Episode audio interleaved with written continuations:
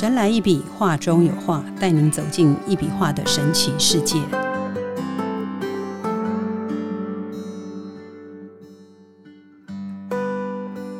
Hello，大家好，欢迎收听《神来一笔，画中有画》，我是 Liga，坐在我旁边的是李登元老师和大家好，好老师好，和今天的来宾哈，一笔能量画的收藏家阿布吉，两位好，大家好，好，嗯，上一集哦，我们就有请到这个 Aris 的好朋友阿布吉来这边，这个聊一聊他使用一笔画的一笔能量画的过程哈。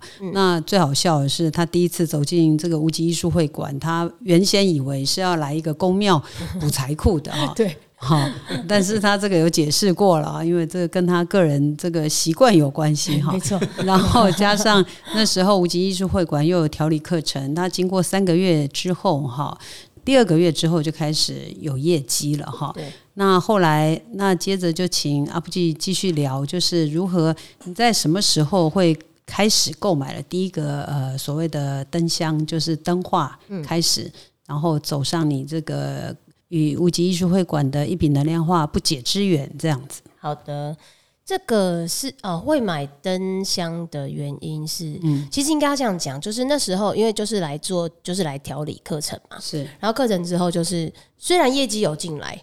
对，然后陆陆续续就是，可是很神奇，就是我还是要强调，就是走到这附近，就会有业绩。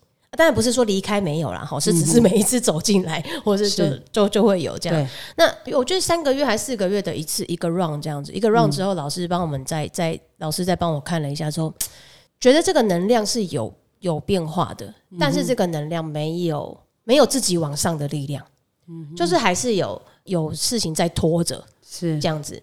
然后那时候也想过是哎、改名字吗？还是要怎么样吗？这样啊，可是我也不能搬来无极住啊，怎么办？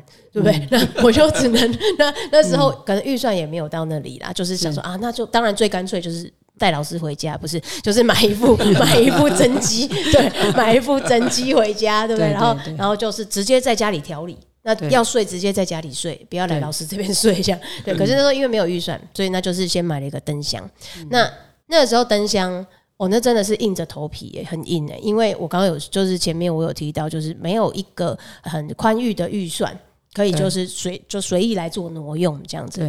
然后好没关系，反正我就觉得我的心里的想法是这样啊。假如今天我花了这个钱买好，假如一万块好了，我今天如果花了一万块、两万块，我买你，那你一定会还给我五倍吧？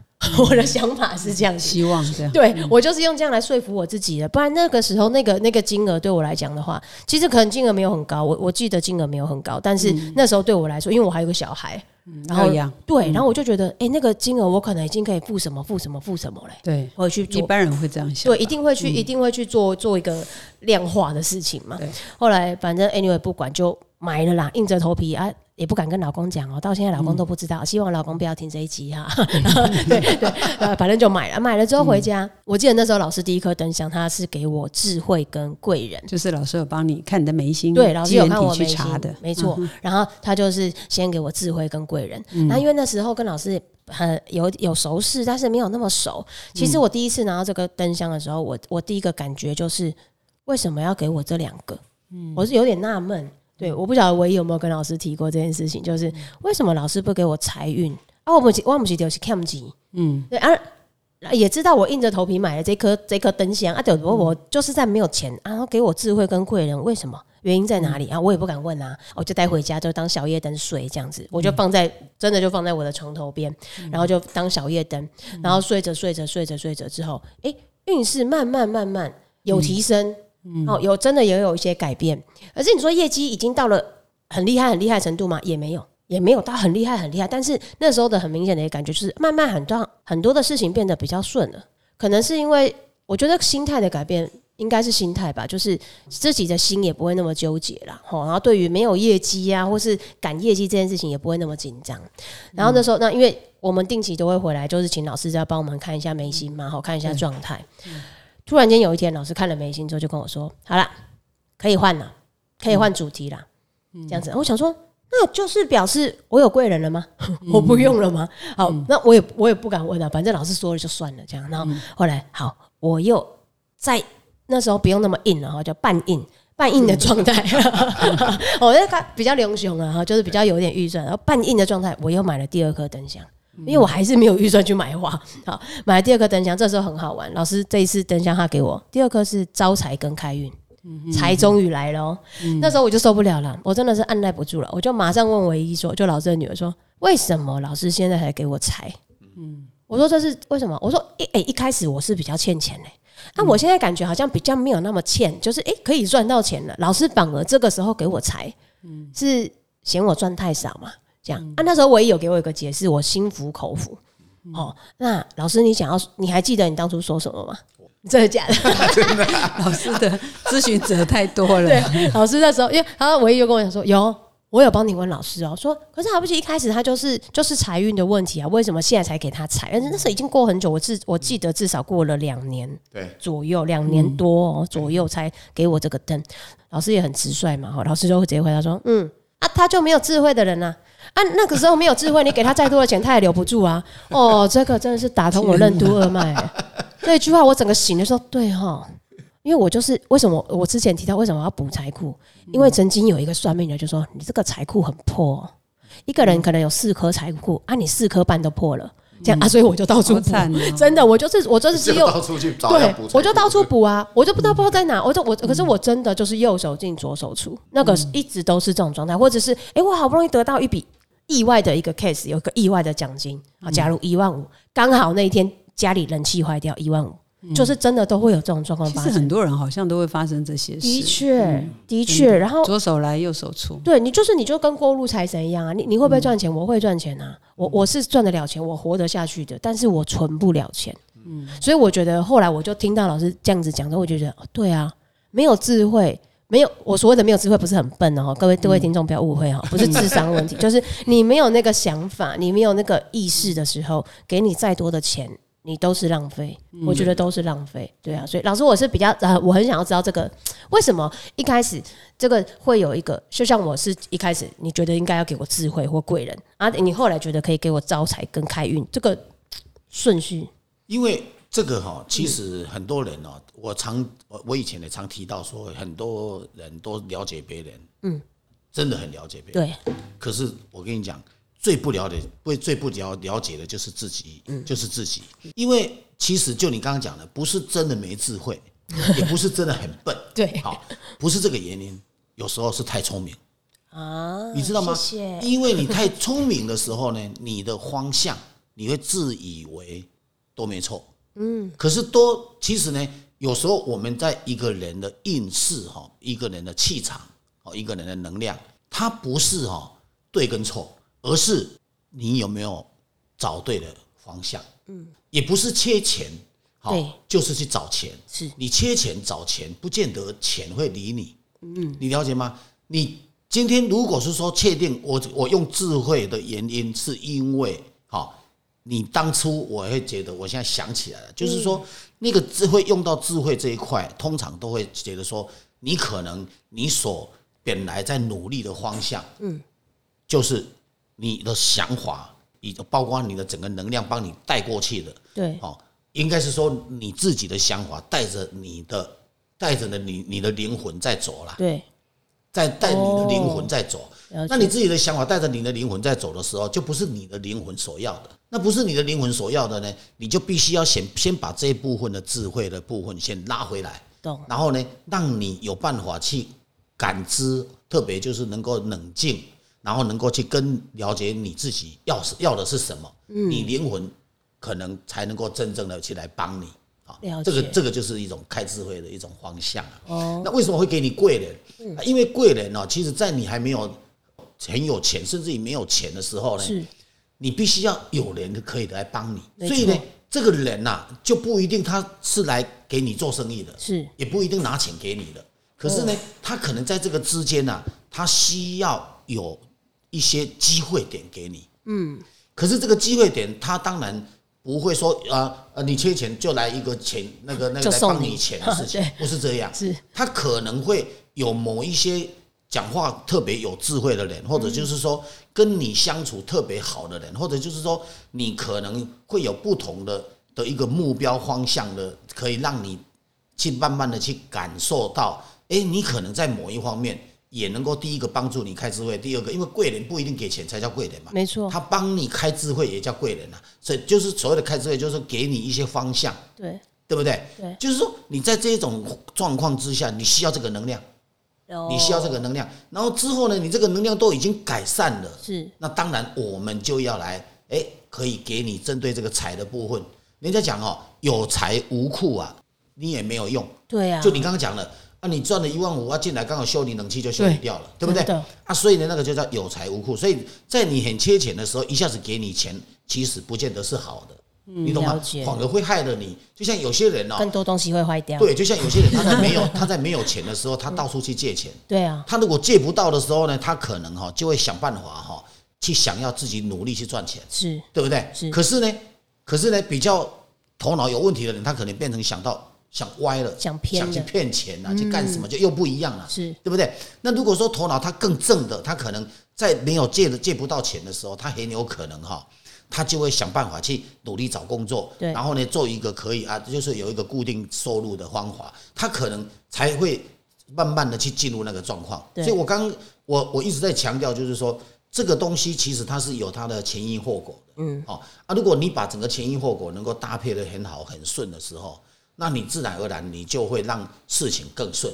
嗯，就是这个原因了哈。那你很简单呐、你要有钱，你运势如果不好的话，你从哪里来呢？所以那个运的那个能量就很重要。对。所以呢，我后来会给你这个，就是这个原因。这个搭配的，对，嗯。就是这个搭配。了解。啊，所以这个东西呢，其实也不是说我自己在决定，我没办法去决定给你什么，我是看着你的眉心嗯机缘体。那个基缘体，是。然后去画下来那个图，然后来决定你到底你要什么。哦，因为简单讲，从那个能量线条可以去看知道你要的东西。哦，你懂意思吗？而不是我去决定你给你什么东西，不是这样子，你懂意思吗？嗯。因为每个人的当下不同。对，哦，每个人的当下不同，所以在在这种状况之下，绝对不能头痛医头，脚痛医脚，因为你这样子的话，其实解决不了问题，嗯。嗯，而且会让你就就你讲的，你已经在很困难的时候，然后来买那个那个灯画，对不对？那个灯箱，对不对？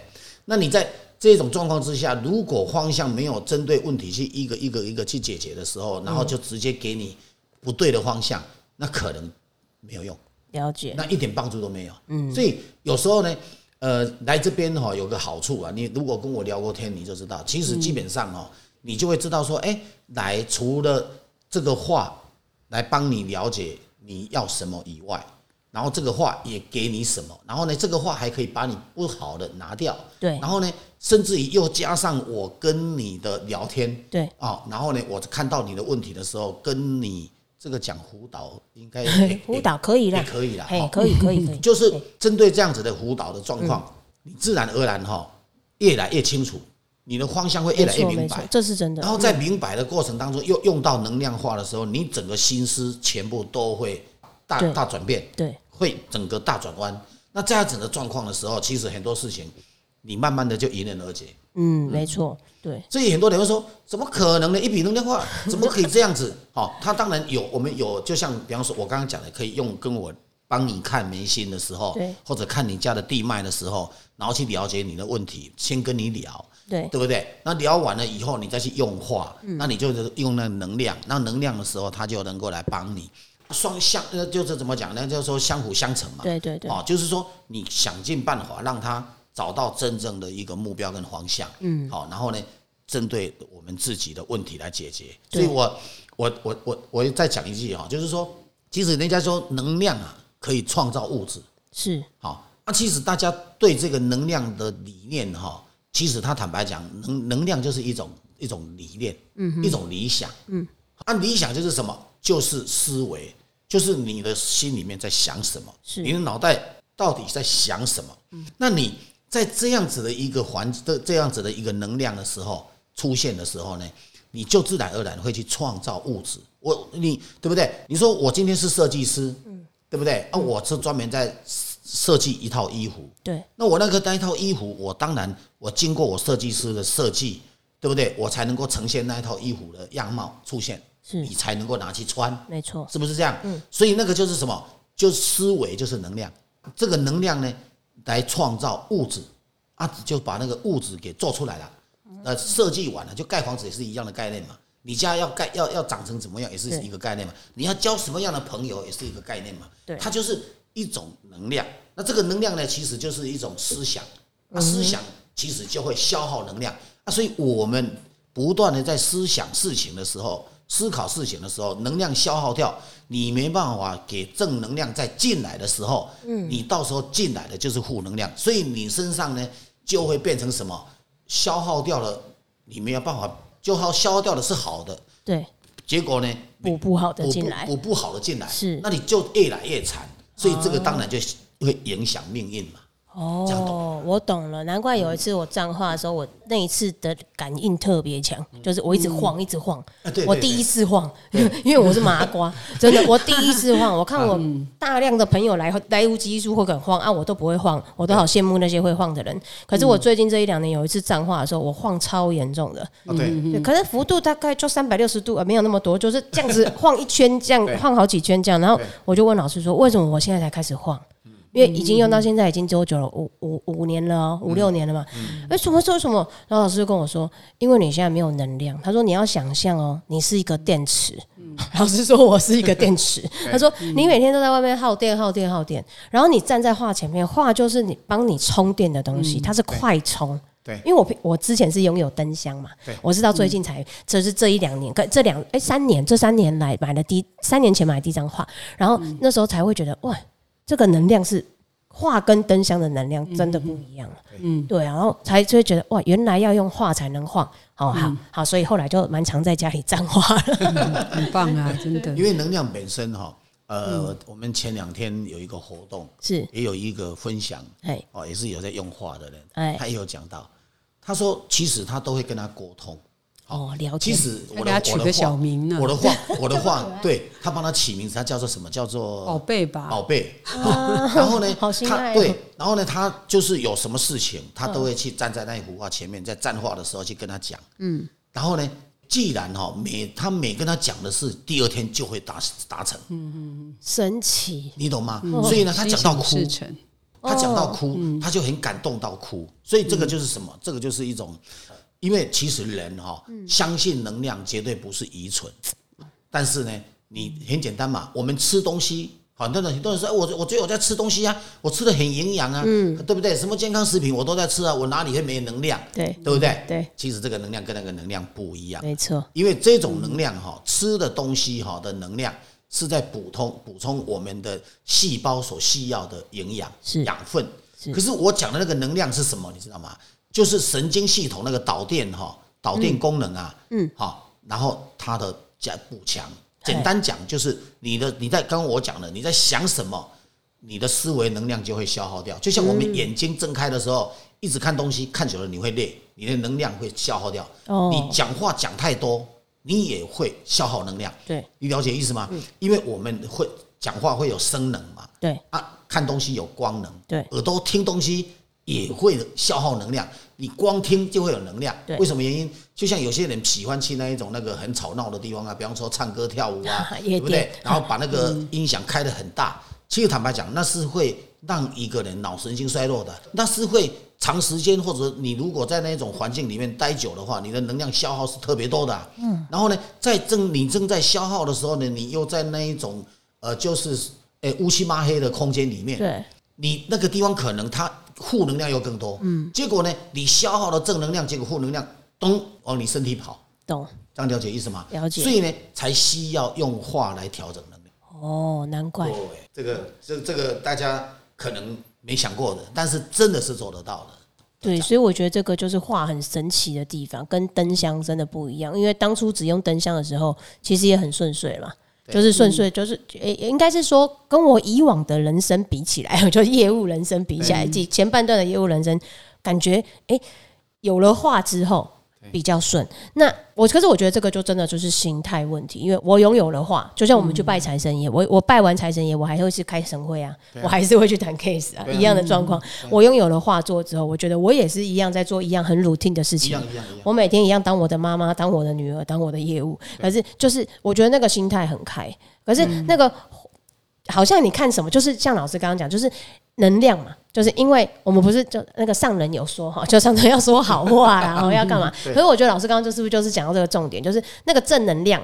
就是从说好话来啊，因为你我说什么，我会消耗什么。对。那如果我说好的事情的时候，那我这个都是都会是好的，好的再转，好的再转。对。对，我觉得大概就印证我常讲，就是说一个人哈，绝对不能想说啊，呃，有有的人会怨不得别人比他更好。啊，对，吃不到葡萄说葡萄酸。对。那有有的人真的会这样啊，然后呢，特别可能会。去讲对方的坏话，没错，或者就是说想办法去，甚至于去骂人啊，诋毁他，对不对？去诋毁他。嗯，其实坦白讲哈，有这种心态的人哈，他基本上他自己的人生到最后会出状况。我刚开始可能不会，可能慢慢慢慢慢慢慢，他越累积越多的时候，对，这我跟你讲，呃，你越瞧别人不起哈，就一个很简单的道理，到最后的结果，别人就不会瞧得起你。嗯，因为为什么原因？因为这个就是什么？这个就是一种。很自然的一种反扑，能量是会你给好的，它就会进来好的；对你给坏的，它就进来坏的。换句话说，你还没伤到别人之前，你会先伤到自己。没错，这样了解意思吗？所以这个就是我们基本上，其实我们会觉得说，啊，李老师，你这个只是在讲欠事哈，但是实际上这跟欠事没关系，这是实质的事情。好，因为能量本来它就是这样。了解，对，很厉害。嗯，然后。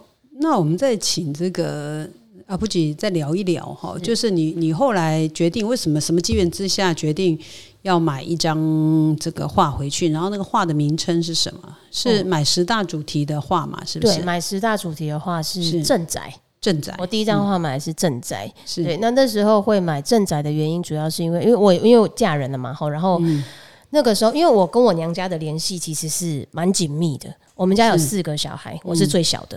哦，可是因为我住离家最近，嗯，对我跟娘家的距离大概五分钟、十分钟吧。对啊，因为姐姐他们也嫁不远呐，但是我最近这样啊。我还有一个姐姐还没有嫁，也也还住在家里。那娘家爸爸那时候，我爸的身体状况一直都不好，我爸爸洗肾洗了二十年。现在还好吗？呃，现在离开了，爸爸对他都好了，对，没病没痛了，不会不会，对对，他就是我觉得他，但那时候就是他因为过得很辛苦。那喜肾的病患是这样子，台湾喜肾病患非常多，所以我觉得听众应该心有戚戚焉，然后就是会有很多很多的并发症，嗯，然后很多很多的状况，你就不知道什么时候来。那一直到其实爸爸喜肾也很久了，我我十几岁二十岁他就开始洗了嘛，然后二十年的状况，对。可是我爸爸是一个很自律的病患哦，他各种大大小小的状况都遇过，然后从鬼门关也走了好几招，他也他也换过肾，换过肾之后半年就拿掉了，这样反正各种状况，然后我们也不知道该怎么办。然后那时候那一次会买画的原因是这样子，因为那时候我爸爸他那一次只是为了要进医院去装一个在胆管里面装一个支架。因为他在这个支架这个事情之前，大概一年前，他发现一年前他发现他的那个胆，医生发现他胆管里面有一个癌细胞，有一个小对胆管里面哦，所以那个叫胆管癌嘛，癌在哪里就叫它叫做胆管癌。那胆管在哪里？胆管在那个肝的底下是胆，胆的下面是胆管嘛，所以它被埋在那个底下。嗯，然后那时候就进行了一个切除手术，把他的几乎一半的肝也切掉了，然后胆管、胆囊。都反正就都能切的都切了啦，然后这样切完之后，后来又要后后续追踪嘛。那次切的很干净，所以没事，非常棒，老天爷帮忙。然后就一年而后，后续一直在追踪追踪追踪。然后医生就说那个胆管塞住了，堵塞住了，导导致胆汁流流通不了，所以他就开始又痒啊，又又成指数不正常。然后医生说那就去做支架，把它撑开。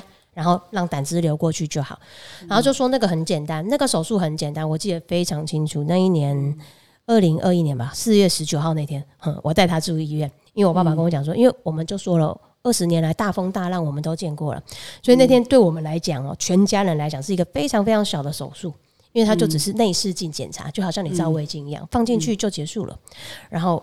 我就先带爸爸去住院，我爸爸就跟我讲说，隔天他要去检查，检查什么时候放，然后这样，我就跟我还跟爸爸讲说，那你要跟医生讲哦，我们用自费的哦，因为胆管自费的没有很多钱，好像七八千块一支这样子，啊可以放比较久，啊健保的好像放比较快，三个月就要拿出来，要换一支，是，然后爸爸就说好，他知道，然后隔天我就上班嘛，哈，嗯，结束之后，爸爸就跟我讲说换好了，哎，我说不是检查，他说没有，医生就说换好了。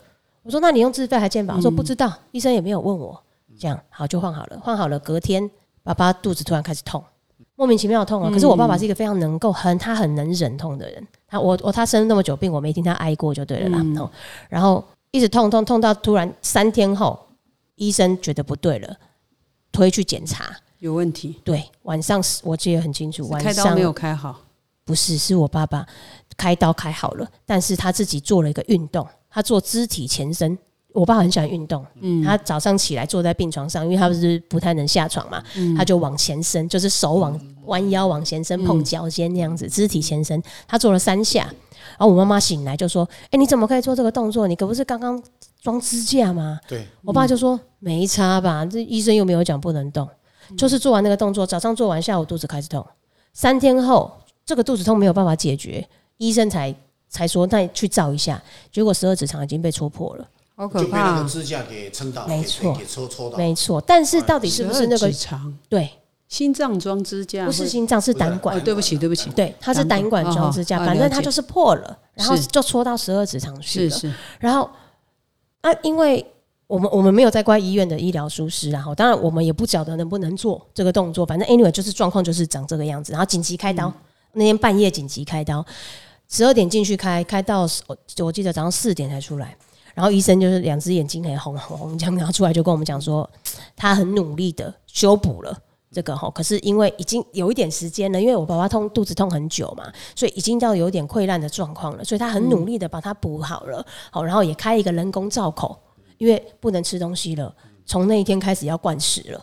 因为你的吃东西下来，你没有办法消化，对，然后你要让他休息，然后又要灌食。然后我爸爸因为他是洗肾病患的关系，所以只要一开刀出来，不管开什么大刀小刀都是这样，出来第一件事情就是进加护病房。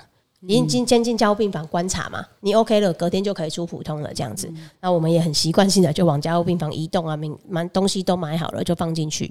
放进去之后，因为隔天我们会去看他啊，加护病房那时候不是都有一个都会有时间限制，就是早上看下，晚上看一次这样。对，隔天早上去去看他的时候，他就插着呼吸管，然后还有一个鼻胃管。嗯，所以他那时候身上有好多管子哦，他有鼻胃管，有呼吸管，有人造人工造口的管子，手上还打点滴这样子。然后他还昏昏沉沉的，然后他就不能说话嘛，然后我就说啊很不舒服哈，我说没有关系，我说而且我我都我都叫我爸黄先生啊，哈就好玩这样。我说 黄先生，我跟你讲啦，那个小护士刚刚跟我说过了哈，你通常哈你很快。等一下，下午晚上医生就会帮你把这个呼吸管拿起来了。哦，我说你自己，我说你老老病人了，对不对？老老三种了，你自其己知道。实你也是在鼓励他嘛。当然，因为我不能，我不能帮他什么。二十年来，我都是这种角色。然后我就说他，小棉袄，然后 他就他就很没力，然后讲讲他就点点头。啊，因为因为我爸爸很乖，所以他从来他不是那种还灯老人哦，他不会被绑手绑脚都不会，因为他不会乱拔。然后我就我就要时间到就回去，隔天我再去看他的时候，诶，远远从病房那样看到，诶，没有呼吸管了。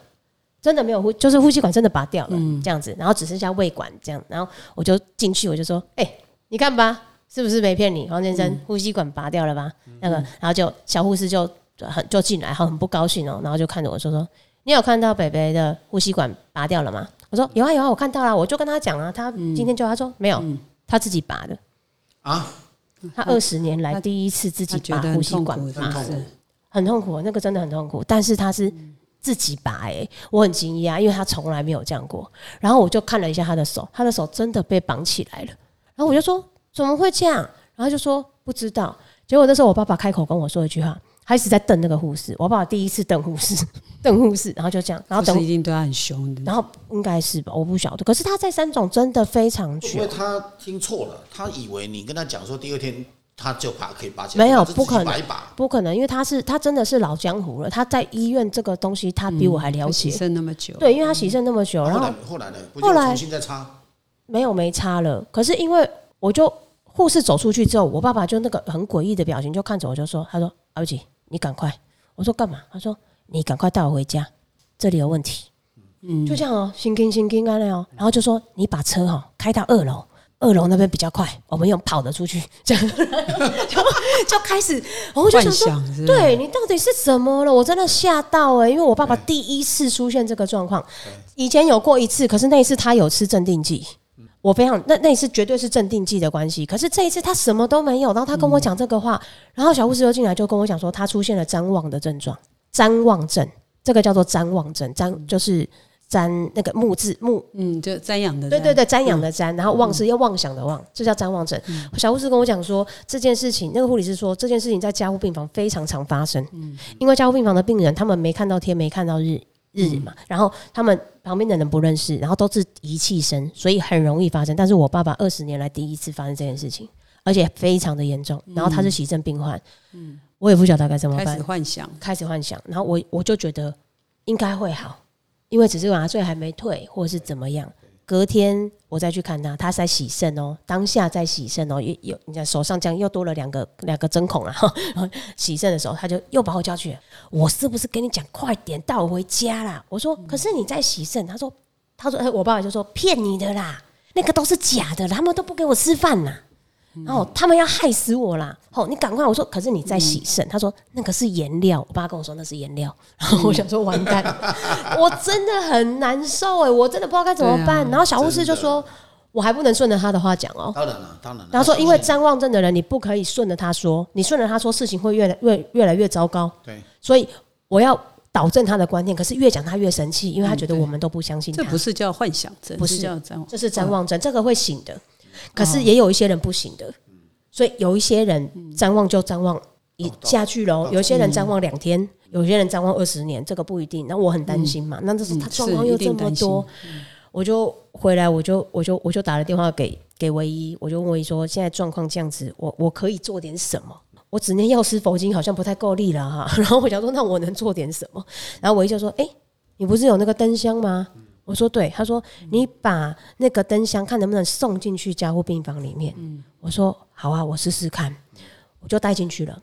嗯，结果我的灯箱第一个关灯箱不是智慧跟贵人嘛？对，然后因为我是请我姐姐带来的，然后我姐姐不知道为了什么，她就把智慧带来了。贵人那天没有带来，哈，没关系，我 有，我们就先用了，管他的，这样。对，都都可以。对，有我就用，然后我就把那个灯灯片的部分，我就放在爸爸的那个床头，因为不能挡到他的仪器，所以你也不能插电，我就没有把箱子带进去，我就只有把灯片带去贴在他的床头，这样。他还是很张望的时候，然后我还我每次都用偷跑的，因为他不让我走。隔天就真的就隔天早上我再进去醒了。嗯，他真的醒来了。嗯，可是醒来的他还是很虚弱，因为毕竟是大刀，呃，对他来讲就是没有在没有那个已经清醒了。对，他就看到，然后我就跟他讲说：“黄先生，你今天有洗肾吗？”他就说：“等一下。”我说：“那你吃饭了吗？”我就故意问他，因为他不是跟我说他都不都给他都不给他吃饭。我说：“你吃饭了吗？”他就说：“我不能吃饭，现在只能灌食。”哦，从这里我就醒，对，就清醒醒了。可是那天就只有智慧嘛，对。然后我就觉得，哎呦。我第一次就被这个吓到了，后来回家出了医院之后，我回家我又赶快再打电话给唯一，跟他讲这个好消息，这样子至少他真的就是没有再忘了。唯一就说，就好像那时候有在请老师再帮我看一下，因为我从头到尾只看过我自己的那个老师那个叫什么题啊？对。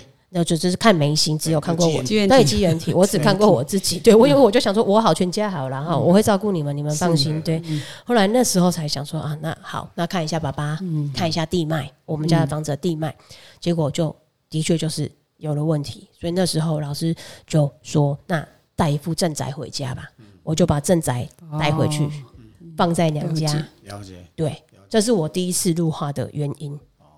对，其实哦。你讲到这里啊，嗯，我跟你讲哦，其实那个灯片啊，是。贴在那个人的头顶上睡觉，就是贴在贴贴在那个床头，直接对着头顶，对对对，去睡觉。其实不管这个人有没有生病，其实都很好。为什么原因你知道吗？嗯，因为贴着哈，那他躺在那边哈，他会直接从他的百会啊，嗯，就直接一直去调整，然后呢，他会去整理他的脑袋，嗯，先从脑袋开始整理，然后一直往一直整理整理往下整理。往身体一起往下面，就是整个全身去整理。是哦，它是一个蛮直接的的方法，而且会比较强。对，会很强。好，所以呢，它会蛮管用的。好像曾经有一个人啊，他就是血压都是无法稳定。对。然后呢，我就跟他讲说，你用灯画哈，他就把那两片拔起来，然后就放在两只手。那他躺着嘛，他躺在病床嘛，是，他就就是呢，直接压在上面，直接压在上面。然后呢，我跟你讲。后来哈，连医生都都都都跌破眼镜。他说：“怎么会这样？你知道吗？”他说：“哎，奇怪，从就从那个灯花开始压下去。那医生那个时候平均，因为那个人算是早早中晚，然后晚到应该是说三餐跟到晚上睡觉前都要量血压嘛，是就每次量，一护士都回去就跟他写说正常，就就就写那个数字都是正常的。对，很正常了。嗯然后呢，医生说你最近有吃什么吗？那问他说有没有吃什么？他心里想，之前怎么怎么医都都都都没效，对你知道吗？对然后就一直一直高低高低，一直高低这样，嗯然后呢变化都很大，嗯然后呢，既然这样压着之后，那就正常了，嗯，就这样，然后就出院了，然后那个医生 比我还有效，这样子。哪哪一个医生教你的？是棉其实医。其实老师的灯片真的蛮好用的，像我妈妈在台大医院住院，我也是把一个健康的主题把它放在她的床头。嗯我就是怕年纪大的人，其实也不是年纪大，就是因为人家常会说医院就有一些有的没的这样。对对对，那我就想说，我自己可能要去顾她的时候，我自己放灯片、灯话，我也觉得安心。还有还有我女儿那个有吗女生那个什么大姨妈、大姑妈来，她肚子痛到不行，对对对我也是叫她拿一个灯片，随便一个主题啊，我觉得都 OK 啦。好像都可以。看你们家有什么就拿嗯什么，那就很管用。就把它放肚脐。我觉得这一招也蛮有用。是，像我出国也是啊，像我我我这几就是这一年来刚好开放以后嗯。出国蛮多次，我也是晚上睡觉的时候就拿一个灯片放胸口。我也是。我想说，我去香港的时候，我也是这样。对因为很多人都说什么被什么压，我想说啊天哪，那不要来啊，我自己就把它放那个先饭店都会放那个圣经什么的啊。对对对。啊，就嗯然后那天那啊，对不起，我插个话，我去香我去香港的时候，那个床头柜中间，然后我就把那个抽屉拉开啊啊，那家很神哦，可能是无神论者开的哦啊，没有佛经，没有圣经，什么都没有，可是很真的很难，在国外很很难看到这样。我我就默默跟我老公讲说，不要怕。我有灯画，我们就一人一片这样子，对，然后连我女儿都要抢着跟我睡，然后我就觉得啊你们是真的感有感觉到吗？我觉得这个真的很厉害，但是像刚刚老师讲完这样，越讲越可惜哦，我应该要早一点带爸爸来花，这样对，没有这个有时候是缘分了，因为说实在哈，因为有些人哦，他就算来了，他也不相信，你也没办法，没错，你知道吗？好可他就是这个要最看缘分起码他不。排斥嘛，对他就是乖乖坐在那里就好对真的。要看对呀缘分了。对啊，如果如果哦，像你现在有那个灯画，对不对？你回去你可以贴试试看，真的，你贴着，然后你就先不要睡哦。嗯。你大概眼睛闭着大概半个钟头，你会感觉有一股力力量哦，一直往你的头顶一直往下压会会热热的啊。对，有就我有试过这件事，对哦它它自很自然就会了哈。对。所以那个就是很多人说啊，真的吗？你的话真的有能量吗？其实坦白讲，要去试很对容易，感奇觉出来，怪玛雅试又不用钱很，容易感觉。对啦，跟四川一样不用钱啦，来试试看。但是那店员会给你眼色看，我们是不会不。会啦，我们很和蔼的，然后笑笑眯眯啦。所以有缘跟相信，对一笔能量化来说是非常相信的。没错，没错对啊，对，早上约了一个朋友，他跟我说他十点要来站话，因为我们会馆十一点才开始。对，我为了他，我九点半就来，我想说我先煮个茶吧。结果他他大姐从什么南坎过来，南坎过来不是很近吗？十几分钟，结果他居然要绕到什么？他啊，反正我觉得就是缘分没到。那儿这样哈，后来我决定跟他约在台北，还是在台北见好了。对对对，没错。所以我觉得阿布吉好像还有蛮多可以讲的哈。呃，还有五集左右，那么多这样子。对阿布吉有跟我讲，他人生有很多故事，还有他周围朋友。我想说是，哎，我们下一集可以再邀请阿布吉哈。可以啊，这种爱笑的女孩是很开心的。对对谢嗯。好，我想说哈，努力不是为了超越谁，而是为了有能力跳出自己厌恶的圈子，并且用自己喜欢的方式去过生活哈。无极艺术会馆一直倡导站化，站化就是照见自己哈，连接宇宙太空这样。李德元老师有一本书《望天之光》，上面强调那个老师那个望天之光就是那个虚空这样。一笔能量画是当代艺术，一笔画是自然也是艺术。李老师的一笔能量画强调的是无极之美，希望大家跟无极艺术会馆都是有缘跟相信的人哈。欢迎大家路过走过来我们这边喝杯咖啡坐一坐，但是一定要预约，我们是采预约制的。谢谢各位，谢谢老师，谢谢阿谢谢布记哈谢。谢。神来一笔，画中有画，带您走进一笔画的神奇世界，感受宇宙无极限的魅力。欢迎每周三收听《神来一笔》，拜拜拜拜。拜。